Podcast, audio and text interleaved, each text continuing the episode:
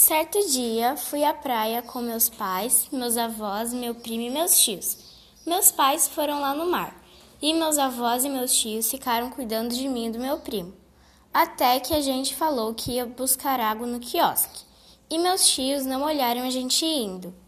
Nós fomos, enchemos o balde de água, mas na hora de voltar nós nos perdemos. Meus pais voltaram do mar e estavam todos preocupados. Passou um tempo e eu e meu primo achamos a nossa família. Quando chegamos, todo mundo estava quase chorando, mas a gente chegou bem.